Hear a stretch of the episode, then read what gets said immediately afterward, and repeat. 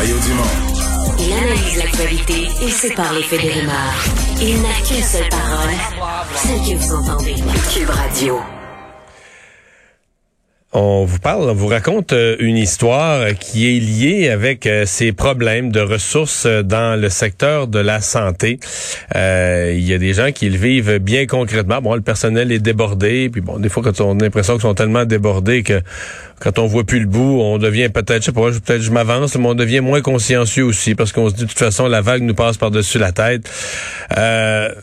Vous parle de l'histoire de Virginie Lafortune, mère de deux petites filles, euh, des, des, des, toutes petites filles, euh, qui euh, s'est présentée dans un hôpital et a vu une de ses filles qui a presque perdu une main parce qu'un soluté a été mal installé. Ça s'est passé à l'hôpital l'hôpital Honoré Mercier à Saint-Hyacinthe. Elle est avec nous, Virginie Lafortune. Bonjour. Bonjour, ça va bien? Ça va très bien. Vous-même, ça va bien, les, les petites filles, là? Euh, ça va mieux? Oui, ça va mieux, mais je dirais que c'est plus moralement que c'est difficile. Euh, disons que mes filles sont traumatisées, sont vraiment traumatisées de tout ce qui est arrivé, de tout ce que ça a engendré. Donc, euh, c'est ça. Mais sinon, ça va bien. Leur santé va, va mieux. OK. Parce que les deux ont été malades en même temps, là, hein? Oui, en fait, euh, qui est arrivé, c'est que euh, mon dans le fond, ma plus jeune, Mia Rose, euh, qui a un an, je trouvais qu'elle avait des problèmes respiratoires à la maison. Donc, je l'ai amenée à l'urgence. Puis à l'urgence, on a passé au triage. Puis là, ils m'ont dit que ma fille était, euh, tu sais, qu'elle avait de l'air d'avoir de la difficulté à respirer. Donc, euh, j'ai vu le médecin. Le médecin m'a dit, ah, elle est peut-être asthmatique, fait qu'on va faire venir l'inhalothérapeute.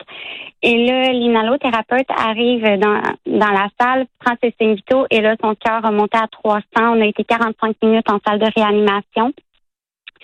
Euh, ensuite, le lendemain matin, ma mon autre fille a commencé à être très, très, très malade. Donc, euh, on l'a amenée à l'hôpital, puis elle, c'était vraiment le, virus respiratoire qu'elle avait attrapé, qu'on a su par après. Donc, mais c'était pas la euh, COVID, c'était un autre virus respiratoire. Non. c'était pas la COVID, mais ils l'ont testé comme trois fois pour la COVID. Je comprends. ça pouvait y ressembler, mais c'était pas ça. Et là, donc, dans cette, euh, dans ces problèmes de santé, on est arrivé à mettre un soluté et c'est bon, c'est là que d'autres complications sont, sont apparues. Exactement. En fait, euh, le soluté était supposé d'être vérifié aux heures. Et euh, j'ai passé comme 5-6 heures euh, sans voir personne environ, je vous dirais. Et à un moment donné, le soir, ma fille m'a dit Maman, j'ai bobo, maman, j'ai bobo. Fait je suis comme Mimi, c'est l'heure du dodo. Mimi, c'est le surnom de Amy, de mon autre fille. Donc, c'est ça. Je lui dit, c'est l'heure du dodo, puis là, je la chicanais. Puis à un moment donné, mon conjoint, il remarque qu'il voit juste son petit pouce qui sort, puis son pouce était bleu-noir, là. Il était très, très, très foncé.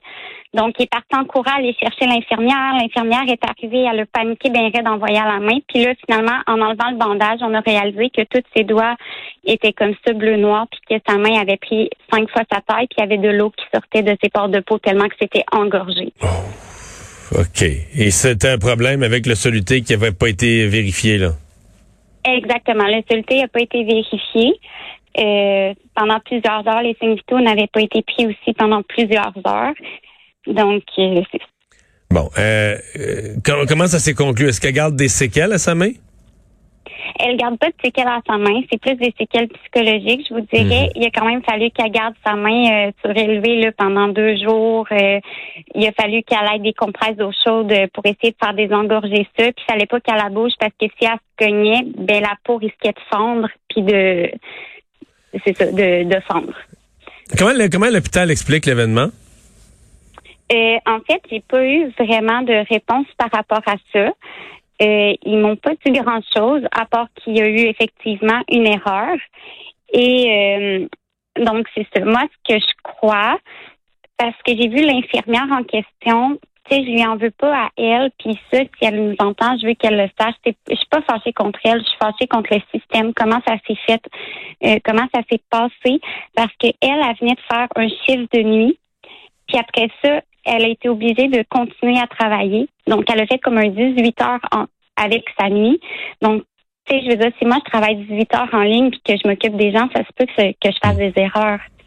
Mais aviez-vous l'impression que dans l'hôpital en général, il y avait trop de monde, une sorte de médecine de guerre, ça déborde de partout, tout le monde en a par-dessus la tête? Oui, vraiment. Pour vrai, euh, surtout que là, les virus commencent à sortir. Les enfants, ils se sont pas fait de système immunitaire euh, pendant la dernière année. Donc, euh, les enfants qui se présentaient à l'urgence, ils étaient vraiment malades.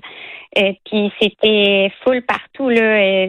On pouvait attendre des deux, trois heures avant de passer au triage parce qu'il y avait tellement de monde que les infirmières ne savaient plus où donner de la tête. Même chose en pédiatrie, c'était la pédiatrie était full à Sainte-Justine parce qu'on était à Sainte-Justine aussi par la suite. Et à Sainte-Justine, on a attendu huit heures pour, pour passer juste au triage. Fait qu'il y a du monde partout, puis c'est vraiment problématique présentement, surtout que les enfants, c'est ça, ils tombent très malades vu qu'ils n'ont pas de système immunitaire. Hmm. Mais euh, au moins, il euh, n'y a pas de séquelles. Euh, dernière question, est-ce que vous avez l'intention, est-ce que vous, avez l'intention ou vous avez déjà entrepris des démarches protecteurs du citoyen, ombudsman de l'hôpital, les tribunaux? Est-ce que vous avez réfléchi à toutes ces options-là? Pour être bien honnête, pour le moment, j'ai pas réfléchi à tout ça. Moi, tout ce que je voulais, c'était que ça se parle parce que j'ai peur pour mes enfants, mais j'ai peur aussi pour ceux des autres. J'ai peur qu'on n'ait pas de service, j'ai peur de l'avenir. Donc pour l'instant, je n'ai pas euh, j'ai j'ai pas pensé à ça. Moi, tout ce que je voulais, c'était que ça se parle, puis que, que quelque chose change parce que c'est pas normal ce qui se passe. Puis c'est des petits des petits êtres humains qui ont entre les mains. Mais merci de nous avoir parlé. Oui, effectivement, c'est une, une, des façons de faire bouger des choses. Des fois, c'est de, d'en parler, de lancer la discussion sur la place euh, publique. Merci de l'avoir fait. Merci d'avoir été là. Merci beaucoup. Au revoir. Bonne soirée. Virginie Lafortune, la mère de deux petites filles euh, qui ont connu des ennuis, là, ben, entre une des deux, les ennuis plus importants à l'hôpital de Saint-Hyacinthe.